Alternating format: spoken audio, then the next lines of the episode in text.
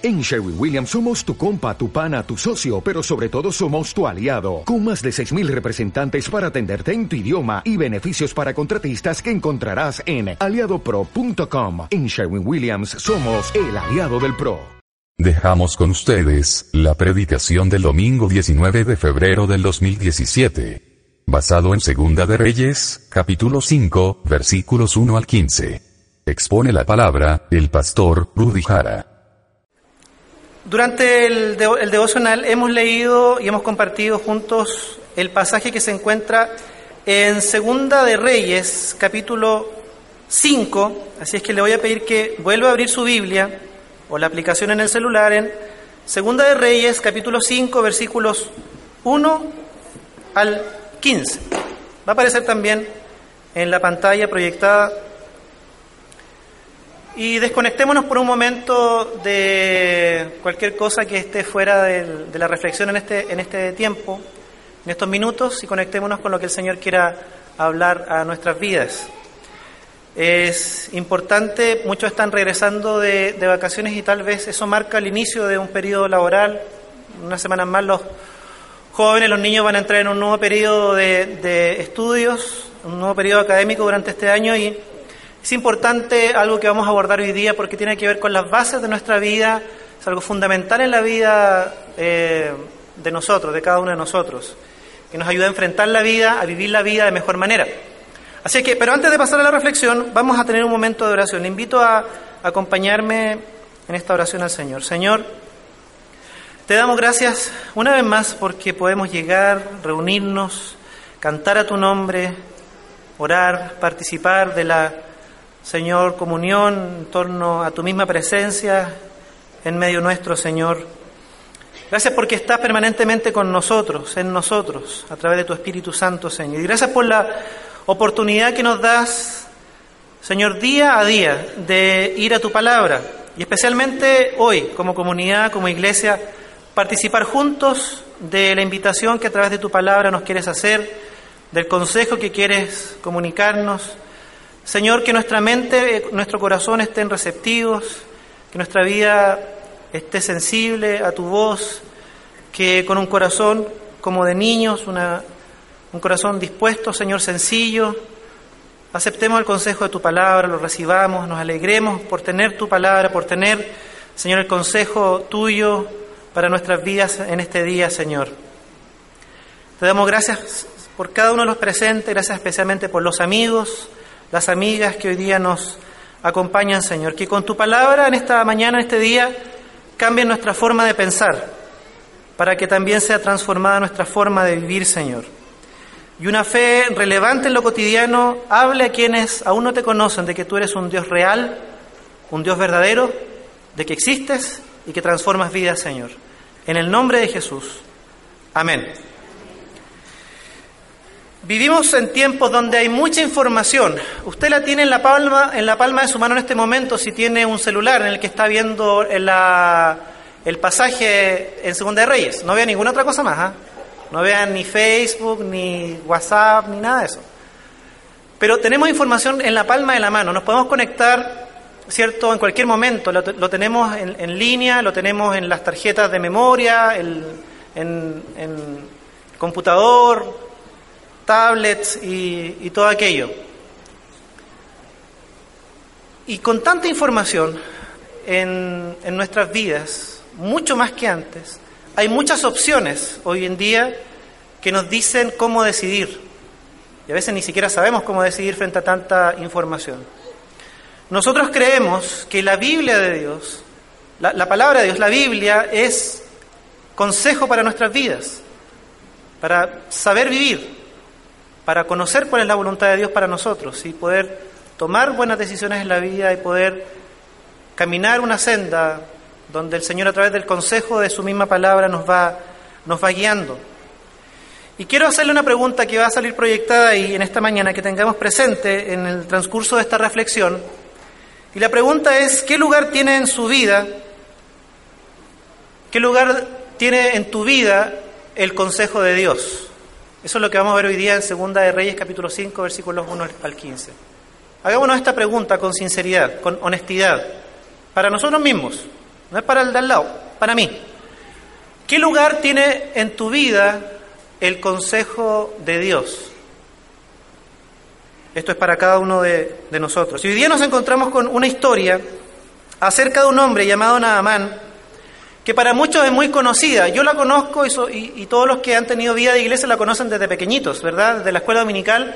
Es una de las clases, de las lecciones, de las historias que se nos cuentan en, en los primeros años de, nuestra niñez en la escuela dominical. El relato cuenta que hace mucho tiempo atrás, en el, al norte del reino de Israel, en un reino llamado Siria, el reino de, Siria, un poderosísimo general del ejército llamado Naamán. Era un hombre muy rico, muy influyente, era un hombre que había escalado hasta la última posición en lo que él hacía, él era general del ejército del reino sirio. Era un hombre que tenía, dice el pasaje, el versículo 1, mucha, mucha, era muy, era muy valeroso, muy confiado de sí mismo, muy valiente. Y además contaba con el favor del rey, del rey sirio. Lo tenía en alta estima. Entonces tenemos a un hombre que es tremendamente exitoso, es muy rico, Cuenta con el favor, el reconocimiento y el apoyo del rey bajo el cual él trabaja y es conocido como alguien muy, muy valiente, muy valeroso, alguien muy capaz. Pero fíjese lo que dice el versículo 1. Dice, versículo, eh, pero era leproso. Pero sufría de una enfermedad. Pero a pesar de toda, de toda la riqueza, de todo su éxito, todo el reconocimiento que tenía y de lo valiente que era, como, como se le conocía, tenía un problema. Sufría una enfermedad, lepra. La lepra, cuando se habla de lepra, puede tener distintas características. No, no sabemos bien qué tipo de lepra sufría o qué tipo de enfermedad en la piel, pero la que fuera el pasaje nos indica que esta condición se contrapone al éxito y la riqueza que él tiene y podemos llegar a entender que, como toda enfermedad, de alguna manera para él es limitante, sufre físicamente, pero en particular la lepra, como muchas enfermedades hoy en día y como muchos problemas que hoy día podemos nosotros tener o por los cuales eventualmente atravesar, producen agotamiento, cansancio, un desgaste no solamente físico, sino que también emocional. Y la lepra hacía que la persona sufriera no solamente en el cuerpo, sino que emocionalmente y socialmente la enfermedad tenía también algunos costos que finalmente se traducían en sufrimiento, en dolor. Como vemos en la siguiente lámina, este hombre tenía un problema. Veamos la siguiente, la siguiente lámina. Este hombre tenía un problema que lo llevará a un punto en el que tendrá que tomar una, una decisión. Y ese será el centro que nos guíe a reflexionar durante esta tarde en relación a qué lugar tiene la palabra de Dios o el consejo de Dios en nuestras vidas. Este hombre tiene un problema y en algún momento cuando busca consejo tendrá que decidir qué hace con el consejo. Solo sus cercanos en casa sabían probablemente el sufrimiento físico, emocional y de los costos sociales que le significaba la enfermedad. La cosa es que en la casa, en algún momento, una criada, una sirvienta que había sido traída desde Israel, era de origen hebreo, le dice a la esposa de Naaman, mi señora, si mi señor Naamán fuera a Samaria y consultara con el profeta, el hombre de Dios, con Eliseo en este, en este caso. Encontraría solución. El Señor lo escucharía. Naamán, que llevaba tiempo sufriendo la enfermedad y también tal vez buscando soluciones al problema por el cual atravesaba, se lo dice al rey, a su rey, al rey sirio. Y el rey, conociendo también la enfermedad, conociendo el problema, conociendo la situación, accede a que vaya. Pero como Siria era un reino diferente al reino de Israel, y entraron muchas veces, muchas veces en disputas, no era cosa de que nada más se presentara ante, ante el rey y cruzara la frontera así como así, menos todavía siendo un general del ejército. Entonces el rey de Israel le da cartas de presentación y cartas en las que le pide al rey de Israel sane a su general enfermo de lepra. Y como vemos en el capítulo 5, vamos por favor al, al pasaje, versículo, capítulo 5, versículo 5, y le dijo el rey de Siria, anda, ve y yo te enviaré cartas al rey de Israel. Salió pues él llevando consigo diez talentos de plata y seis mil piezas de oro y diez mudas de vestidos. Toma las cartas de recomendación, las cartas de salud y la carta de solicitud del rey sirio al rey de Israel y toma una cantidad de plata y de oro tremendamente significante, para nosotros incalculable en pesos chilenos, es una suma estratosférica, con la finalidad de llevar estos presentes, de llevar estos regalos y poder, poder obtener lo que él quiere, que es una solución a su problema. Versículo 7. Luego que el rey de Israel recibió a Naamán, ¿cierto? Recibió al general de ejército y leyó las cartas, rasgó sus vestidos y dijo, ¿soy yo Dios que mate de vida para que te envíe a mí a que sane a un hombre de su lepra? El rey de Israel consideró que lo que se le pedía en la carta, pues se le estaba pidiendo directamente a él que sanara a, a lo consideró una afrenta, una blasfemia. ¿Soy yo Dios? Por eso él rasga sus vestiduras, ¿cierto? En señal de, reprobación, en señal de, de, que esto es una blasfemia. ¿Cómo, cómo se atreven a, a pedirme esto? Inmediatamente junto con esta idea aparece otra idea en la cabeza del rey de Israel y, y él continúa diciendo, considerad ahora y ved cómo busca ocasión contra mí. Seguramente piensa el rey de Israel, esto es una provocación. Incitarme a esta blasfemia en contra de Dios es una provocación del rey sirio. Lo que quiere aquí es pelea, quiere bronca, quiere generar un conflicto. Luego de este malentendido, ¿verdad? Porque no era la intención del rey sirio, mucho menos de Naamán, Eliseo escucha, versículo, versículo 8, dice, cuando Eliseo, el varón de Dios, oyó que el rey de Israel había rasgado sus vestidos, envió a decir al rey, ¿por qué has rasgado tus vestidos? Venga ahora a mí y sabrá Naamán que hay profeta en Israel. Finalmente, Eliseo busca la forma de que Naamán, conociendo lo que Naamán atravesaba, llegue a, a él, sabiendo, cierto, que lo que él buscaba era un consejo, una solución a, a su problema. Eliseo es descrito en el pasaje como varón de Dios. Eliseo era un profeta de Dios. Por lo tanto, cuando Eliseo hablaba, Eliseo hablaba de parte de Dios. Lo hacía en el nombre de Dios. Él era el portador del mensaje de Dios. Y en esa calidad es que Naamán se acerca a Eliseo y Eliseo lo recibe como él como profeta de Dios. Versículos 9 y 10. Dice, llegó Naamán con sus caballos y su carro y se paró a las puertas de la casa de Eliseo. Versículo 10. Entonces Eliseo le envió un mensajero a decirle, ve y lávate siete veces en el Jordán, tu carne se restaurará y serás limpio. Ahí está el consejo de Dios. Se le comunica a Naamán por parte del profeta, el mensajero de Dios, lo que debe hacer. La solución a tu problema, la respuesta, el consejo es que vayas, te sumerjas siete veces en el Jordán y serás limpio. Ahí está. Es el consejo de Dios. Naamán busca una respuesta y Eliseo el profeta, el hombre de Dios, se la da. Ahí está el consejo. Obtiene lo que, lo que él estaba buscando.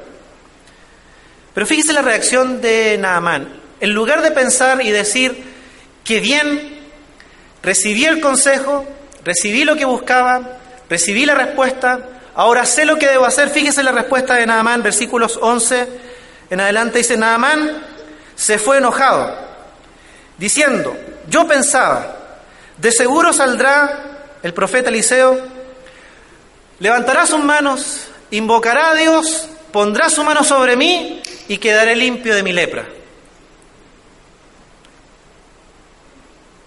Y se enoja. Observe lo que está ocurriendo con este hombre muy poderoso, con mucho, mucho poder, con mucha riqueza, con mucha influencia, con mucho éxito, pero que tiene un problema y está buscando una respuesta al problema que la queja. Cuando recibe el consejo de Dios, lo que debe hacer, se enoja. Y el pasaje describe por qué se enoja. Dice el versículo, yo pensaba, o otra versión, otra traducción de la Biblia dice, yo creía. Nosotros podríamos decir hoy día, yo imaginaba que la forma en que Dios me iba a contestar era que el profeta iba a salir, iba a invocar a Dios, poner su mano sobre mí y yo quedaría sano de mi lepra. Y esto le molesta, le enoja profundamente a Naamán. El hecho de que lo que él pensó, lo que él creía, la forma en que él imaginó le contestaría a Dios, no era la que estaba viendo en ese momento. Las expectativas no estaban de acuerdo con la realidad. ¿Han visto esos memes? Expectativa-realidad. Algo así le pasó a Naamán. Su expectativa no tenía nada que ver con la realidad. Y esto le enoja mucho. Pero eso, se parece muchas veces también a nuestra respuesta. Muchas veces nosotros también buscamos el consejo de Dios. Queremos que Dios nos dé una respuesta sobre cualquier situación que estamos viviendo. Y muchas veces también nosotros como Naamán pensamos, imaginamos, creemos cómo Dios contestaría. Y cuando recibimos la respuesta de Dios, el consejo de Dios, muchas veces también nos frustramos. Y en algunos casos como el de Naamán, nos enojamos. Es que yo creía que la respuesta de Dios era esta. Es que yo pensé que el consejo de Dios sería este, iría por este camino. Es que yo me imaginé que Dios lo haría de esta manera. La siguiente lámina, fíjese lo que está pasando, que es que en la búsqueda de una respuesta, como dijimos hace un ratito, Naamán tendrá que tomar una decisión fundamental, porque está en un dilema entre lo que él esperaba se le dijera de parte de Dios y lo que finalmente recibe como respuesta. Este dilema tiene que ver, este disyuntivo tiene que ver con que la respuesta que él recibe no es la que él esperaba. En muchos casos para nosotros no es la que nosotros queremos o imaginamos. Muchas veces nosotros pasamos por exactamente la misma situación, por cosas que son puntualmente a lo mejor distintas, no una enfermedad, pero otras situaciones que de alguna manera especial nos llevan a buscar el consejo de Dios. Y cuando el Señor nos habla, a través de su palabra, a través de la Biblia, a través de la predicación, a través del estudio, a través de ser parte de la comunidad iglesia, a través del consejo de, algún hermano, hermana, amigo, amigo de la iglesia, decimos no. Pero esto no es lo que yo pensaba. Pero esto no es lo que yo quiero. Pero esto no es como yo lo, lo, lo imaginé, lo soñé, no, no. Y tenemos exactamente la misma reacción, tal vez frustración mezclada con, con enojo. Pero fíjese lo que dice los versículos siguientes. La respuesta de Naamán no solamente es esa, no solamente es molestia, pero por algún momento, sin flash, rápido cruza por su mente una posible alternativa, un camino alternativo, paralelo a la respuesta de Dios. Y dice el versículo 12, Versículo 11, y Naamán se fue enojado diciendo, he aquí yo decía para mí, saldrá él luego y estando en pie invocará el nombre de Jehová, su Dios, y alzará su mano y tocará el lugar y sanará mi lepra. Versículo 12, Habana y Farfar, río de Damasco. Se pregunta él, esta es la idea que cruza por su mente, ¿no son mejores que todas las aguas de Israel? Posiblemente sí, Posiblemente estos, dos ríos tengan mejores aguas que el Jordán. Si me lavara en ellos, me zambullera en estos ríos siete veces, ¿no seré también limpio? Y se volvió y se fue muy enojado. Cuando a veces buscamos el consejo de Dios y la respuesta no es lo que imaginábamos, no es lo que esperábamos, no es lo que creíamos, inmediatamente se nos cruza por la, por la mente, sí, un flash, un pensamiento, la solución. Otra alternativa, a mi manera. Lo que yo quiero hacer, como a mí me parece. Porque el consejo de Dios ni se ajusta a mis expectativas, ni es lo que yo quiero para mi vida tampoco. Así es que, ¿por qué no hacerlo a mi manera? ¿Acaso no hay formas mejores de dar respuesta a a mi, problema? ¿De salir de esta situación? ¿Acaso no hay formas mejores? Dijimos al comienzo que había tanta información hoy día en la palma de la mano. ¿Acaso no hay tantas opciones por las que yo puedo finalmente elegir? ¿Acaso no hay ríos mejores? Si yo me zambullo siete veces, ¿no seré limpio? Se pregunta él. La respuesta es no. Porque no es a la manera de Naamán, es a la manera de Dios. Dios le dice a través del profeta, zambúllete siete veces en el Jordán y serás limpio. Naamán dice, pero ¿y si me zambullo siete veces en uno de estos ríos que son más limpios de Damasco? ¿Acaso no seré limpio? La respuesta es no, no será limpio.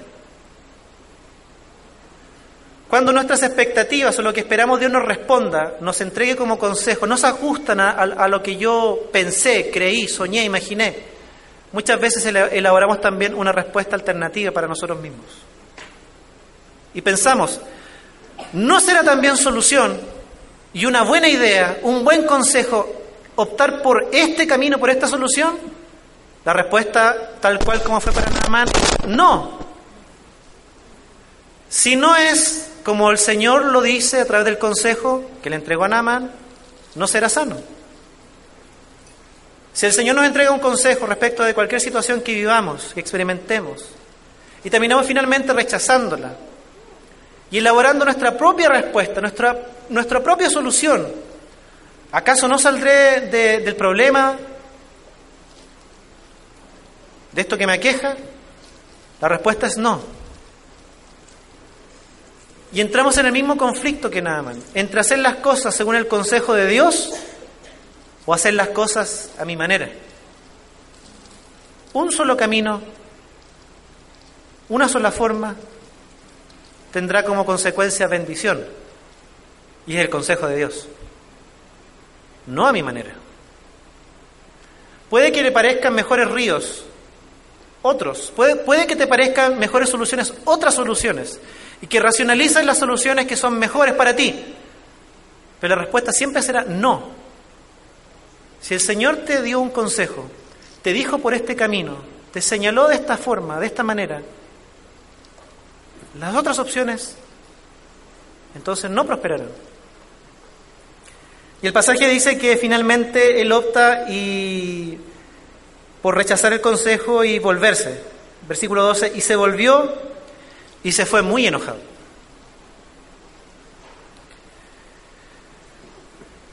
Pero fíjese lo que pasa a continuación. Versículo 13. Más sus criados se le acercaron y le hablaron diciendo, Padre mío, si el profeta te mandara alguna gran cosa, algo complicado, difícil de hacer, ¿no lo harías? ¿Cuánto más si te dice, levántate, Sumérgete siete veces en el Jordán y serás limpio. ¿Por qué no lo haces? Dios le, dio una primera oportunidad a Naamán a través de la sirvienta en su casa, ¿se acuerdan? Cuando la sirvienta habló con la esposa Naamán, dijo, hay un profeta, hay un hombre de Dios que podría decirte algo acerca del problema que te, que te afecta, que te aqueja. Bueno, Dios coloca en el camino de Naamán una segunda oportunidad y son sus criados ahora los que le dicen, mi Señor, acá en el pasaje le dicen, Padre, Padre Naamán, ¿no será mejor que atiendas al consejo del profeta, del hombre de Dios? Naamán, ¿por qué no recapacitas? ¿Por qué no lo piensas de nuevo? Querías una respuesta del profeta, de, ese hombre de Dios, la tuviste. ¿Por qué no reconsideras y te vuelves y haces lo que se te indicó. Tantas veces en nuestra vida nos encontramos con situaciones similares donde Dios nos provee en nuestra obstinación o en nuestro enojo por cómo Dios está respondiendo o nuestra frustración por cómo Dios está respondiendo, no, nos provee de alguien, una palabra, de alguna manera. Rudy, ¿por qué no lo piensas de nuevo? ¿Por qué no le haces caso al consejo de Dios? ¿Por qué no lo aceptas y lo sigues? Piénsalo. Cuando yo era niño, tenía 10 años de edad, era muy pequeñito, y nació mi tercer hermano, mi hermano menor. Se llama Rodrigo, le decimos Gillo. Gillo porque un primo no le podía decir Rodrigo y le decía Gillo y quedó por Gillo para siempre. Y Rodrigo nació con síndrome de Down. Tiene hoy día 27 años. Y cuando yo era niño, yo iba a la iglesia desde chiquitito, así es que se me enseñó siempre acerca de la oración, el poder de Dios, que Dios sana. Inmediatamente mis oraciones, antes de que él llegara de la clínica a la casa, mis oraciones fueron, Señor, sánalo. Frente a esta situación que estamos viviendo como familia, porque le afectó a mis papás, a mí, a mi hermano del medio en menor grado, porque era, era chiquitito, más chico que yo, pero Señor, yo sé que tú puedes sanarlo. Y le pedí al Señor que sanara a mi hermano de síndrome de Down. Yo empecé a investigar, a estudiar y entendía de alguna manera a 10 años que esto era un problema o era una situación, un síndrome que tenía que ver con la genética. Él nació así. Em, y pasaron los años y el Señor no lo sanaba. Pero yo seguía orando y pidiéndole al Señor. Señor, mi papá no conoce al Señor todavía. Señor, si tú sanas a Rodrigo, ¿qué testimonio sería para mi papá? Mi papá seguro que te conocería y te aceptaría. Pasaron los años y Rodrigo eh, sigue, eh, sigue siendo un niño, un joven, joven ya, con síndrome de Down. Pero en el transcurso del tiempo yo entendí que la respuesta de Dios tenía que ver no precisamente con la sanidad, sino con todo un proceso en la familia que vivimos y que nos ayudó como familia en nuestro crecimiento, en nuestro desarrollo, por traer y darnos a Rodrigo en el seno de la familia. Dios dio su respuesta. No fue la que yo esperaba. Como no fue la que yo esperaba, teniendo 10 años, yo elaboré un camino alternativo en mi inocencia y debo reconocer mi gran ignorancia respecto de la medicina, la genética. Yo pensé, bueno, ¿qué tal si yo estudio medicina. Me llega a vergüenza esto, pero. Ignorante, ignorante, ignorante. Y estudio y me especializo en genética. Y veo la forma para que mi hermano eh, ya no, no, no viva con síndrome. Bueno, así fue ignorante. Búrlense de mí si quieren. Pero en la práctica, siendo adultos, tomamos la misma actitud. Cuando la respuesta de Dios no es la que queremos, no es la que esperamos, no es la que imaginamos, buscamos caminos alternativos, como nada más. A mi manera, como yo pienso que es mejor, ya que Dios no está respondiendo como yo quería que respondiera, a la forma que yo pensé, como yo imaginé, como yo lo creí, entonces elaboro un camino distinto, un camino paralelo. Bueno, Naamán eh, le hace caso al consejo de sus criados. Note que da la media vuelta en 180 grados y se vuelve al consejo de Dios. 180 grados nomás, algunos dicen 360 grados para darle más énfasis, más fuerza, pero 360 que ahí mismo. 180 grados se vuelve nuevamente al consejo de Dios y le hace caso al consejo del profeta. Y se zambulle siete veces en el río Jordán. Y su piel, dice, su carne, dice la reina Valera, era como la de un niño, la de una guaguita, como la de un bebé. Pero donde quiero que pongamos el, acento, el énfasis, no es en la respuesta de Dios, no es en la sanidad, porque como les conté recién, puede que la sanidad no sea la respuesta de Dios. Pero Dios va a responder y va a dar un consejo. Donde debemos colocar el acento es en esto de que Naamán tuvo que decidir entre colocar el consejo de Dios como lo primero en su vida o hacer las cosas a su manera, como él pensó, como él creyó, como él lo imaginó. Este es el centro de la reflexión en el día, en el día de hoy. Él efectivamente es sanado, pero note lo que ocurre en la vida de Naamán, además de ser sano, luego de obedecer a Dios, luego de obedecer el consejo del profeta, luego de, renunciar a sus ideas, a su enojo, a su molestia, a su frustración, y seguir el consejo del profeta. Dice, versículo 15, y volvió al varón de Dios, volvió a Eliseo. Él y toda su compañía, y se puso delante de él y dijo, he aquí ahora conozco que no hay Dios en toda la tierra sino el Dios de Israel. Naamán, luego de volverse al consejo de Dios, aceptarlo y seguirlo, el pasaje no describe, fíjese, esto es muy significativo, no describe que volvió donde Eliseo y le dice, mira, Estoy sano, mira mi piel como la de una guaguita, un recién nacido, fui sano. No es eso con lo que vuelve, ni es eso lo que él dice. Él dice, ahora conozco que el único Dios verdadero es Jehová, el Dios de Israel. Cuando nosotros decidimos seguir el consejo de Dios, aceptar el consejo de Dios y luego seguirlo, lo que encontramos al final del camino, escúcheme bien, puede que no sea la respuesta que esperamos. Pero sí encontraremos una respuesta de Dios, un consejo de Dios. Si lo acepta y lo sigue, usted va a conocer a Dios más profundamente. Su relación con Dios se va a estrechar más. Usted va a conocerlo en otras dimensiones. Va a ser alguien que camine más cerca de Dios. Ese es el resultado de lo que muestra el pasaje. No le coloca acento ni énfasis en la sanidad, Nada más no se vuelve saltando, brincando, bailando porque la piel la tiene limpia.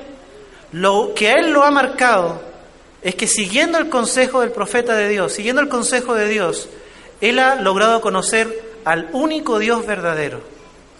Y eso, querido amigo, cuando Dios nos da un consejo, es mucho más importante que la respuesta en sí misma. Porque puede que la respuesta a usted no le parezca, no la quiera, no le guste, pero la respuesta cuando Dios la, ha dado y usted sigue el consejo, lo acepta, lo que encuentra al final del camino, vuelvo a insistir, puede que no sea lo que usted espera, pero encontrará a Dios y lo conocerá más profundamente. Y habrá tenido una experiencia que lo lleva a tener una relación más estrecha con Dios, una relación que se ha nutrido producto de la obediencia, de seguir este consejo del Señor. En conclusión, cuando uno dice conclusión de aquí adelante, muchas cabezas se levantan, como por fin el pastor va a terminar. Aquí muchos se conectan de nuevo con el mensaje. En conclusión, conclusión, conclusión.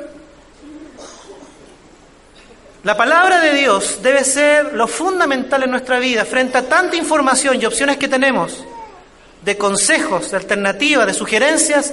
Usted debe decidir cómo nada más poner el consejo de Dios como primordial, lo primero en su vida.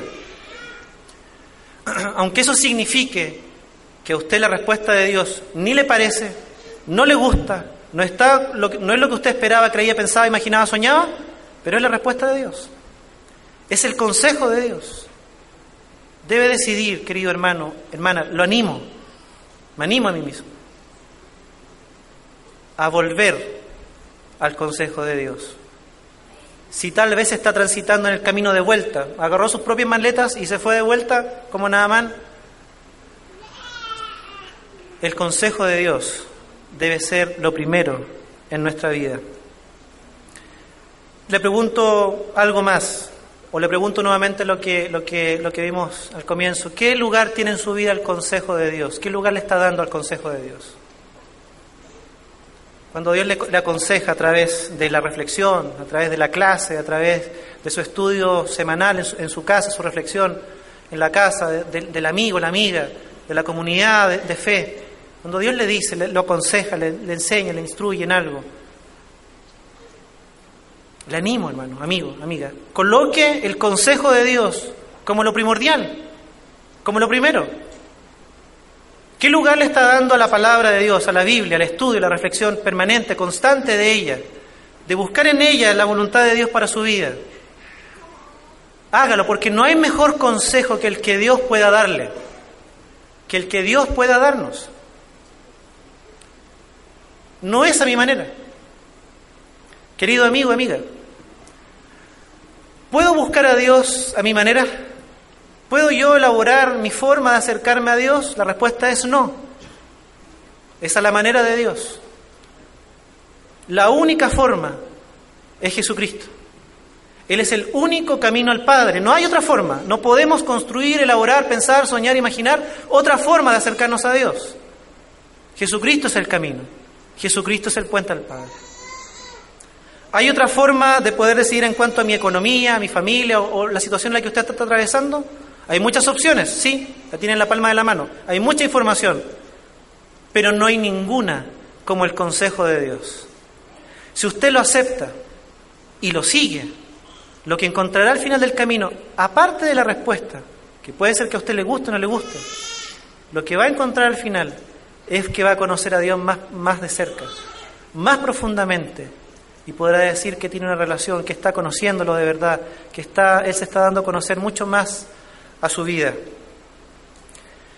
Si miramos desde otro ángulo la historia de Naamán, por un momentito, le invito a mirarla desde la perspectiva de la sirvienta que estaba en su casa y le dijo a la, esposa de Naamán, mira, allá en Israel, en Samaria, hay un hombre que es hombre de Dios, a lo mejor allá puede encontrar un consejo al problema que Naamán sufre. Y que también en la mirada de los criados, cuando eh, enfila rumbo de vuelta a Siria, enojado, molesto, y los criados, ¿cierto? Esos criados.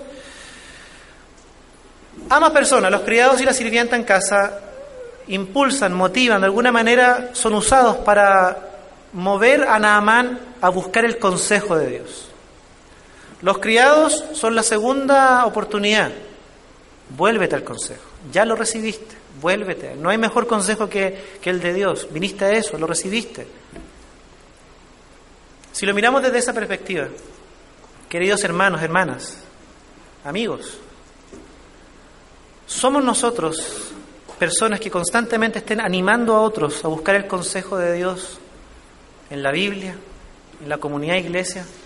Querido joven, te, te, has convertido en un amigo, un compañero junto al que está a tu lado, que anima, vuélvete al consejo, sigue el consejo de Dios. Tenemos que ser así, tenemos que vivir en la comunidad iglesia como personas que animen a otras a buscar el consejo de Dios y a ser sinceros, a ser eh, leales con nuestros amigos, cuando nuestros amigos a lo mejor están optando por el camino paralelo y se están desviando, tomando sus maletas de regreso. Reconsidéralo. El consejo de Dios no es a tu manera, no hay otra, es la manera de Dios.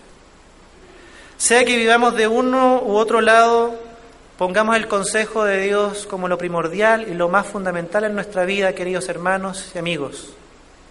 Y transformémonos también en gente que motive a otros a buscar el consejo de Dios, a seguir el consejo de Dios. Ya, ¿por qué no? Pegarnos un coscacho, un tirón de orejas cuando, sabiendo el consejo, lo que tenemos que hacer, estamos tomando las cosas y haciéndolas a nuestra manera. ¿Le parece si oramos? Oremos a nuestro Dios y démosle gracias, porque Él nos ha dejado su mensaje, Él nos ha dejado la Biblia para poder conocerle, para poder escuchar su consejo, ha dado su espíritu que nos muestra, nos da luz. Ore al Señor por un momentito lo que, lo que usted tenga que decirle al Señor, lo que, lo que sea su respuesta en esta tarde al al consejo, a la reflexión de la palabra del Señor. Ora al Señor.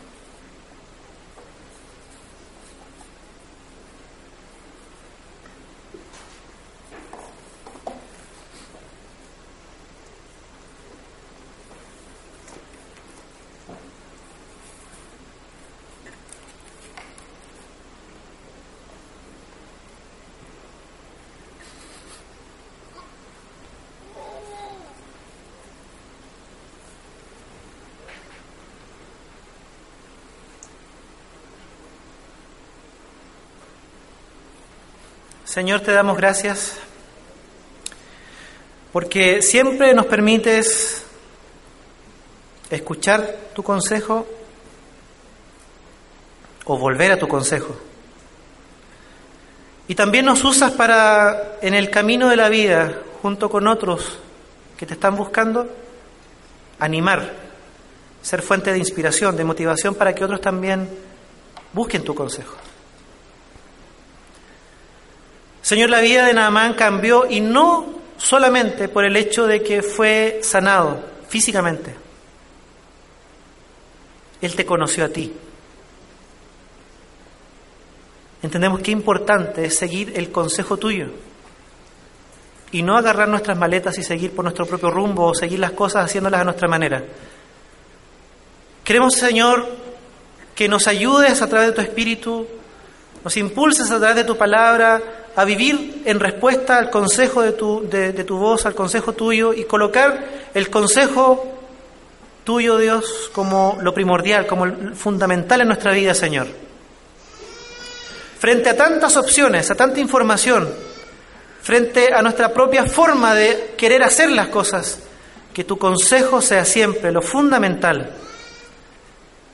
Señor, y cuando estemos en tiempos de cuestionamiento, como Naamán, en tiempos de disyuntiva, Señor, como Él, enojados, frustrados, porque no es lo que nosotros pensamos, esperamos, creímos, soñamos, imaginamos, Señor, vuélvenos al consejo tuyo, Señor. Señor, al enfrentar todo un 2017 que tenemos, el consejo tuyo sea fundamental en nuestra vida, Señor, que anhelemos buscarte, Señor, a través de la Biblia, reflexionar, pasar tiempo con ella, Señor, en un estudio personal, en, la reflexión del día domingo, en la iglesia, durante la semana, Señor, que busquemos, Señor, el consejo tuyo. Y como hijos e hijas que buscan de ti, animemos también a otros a seguir el consejo que viene de ti. Señor, te damos gracias por tu palabra, gracias por cada uno de los hermanos, hermanas, amigos y amigas que hoy día están presentes y aquellos que nos están viendo o aquellos que están escuchando la señal online, Señor. Que tu palabra, Señor, durante esta semana la sigamos reflexionando, masticando, meditando y poniendo en práctica, Señor, con tu ayuda. En el nombre de Jesús. Amén.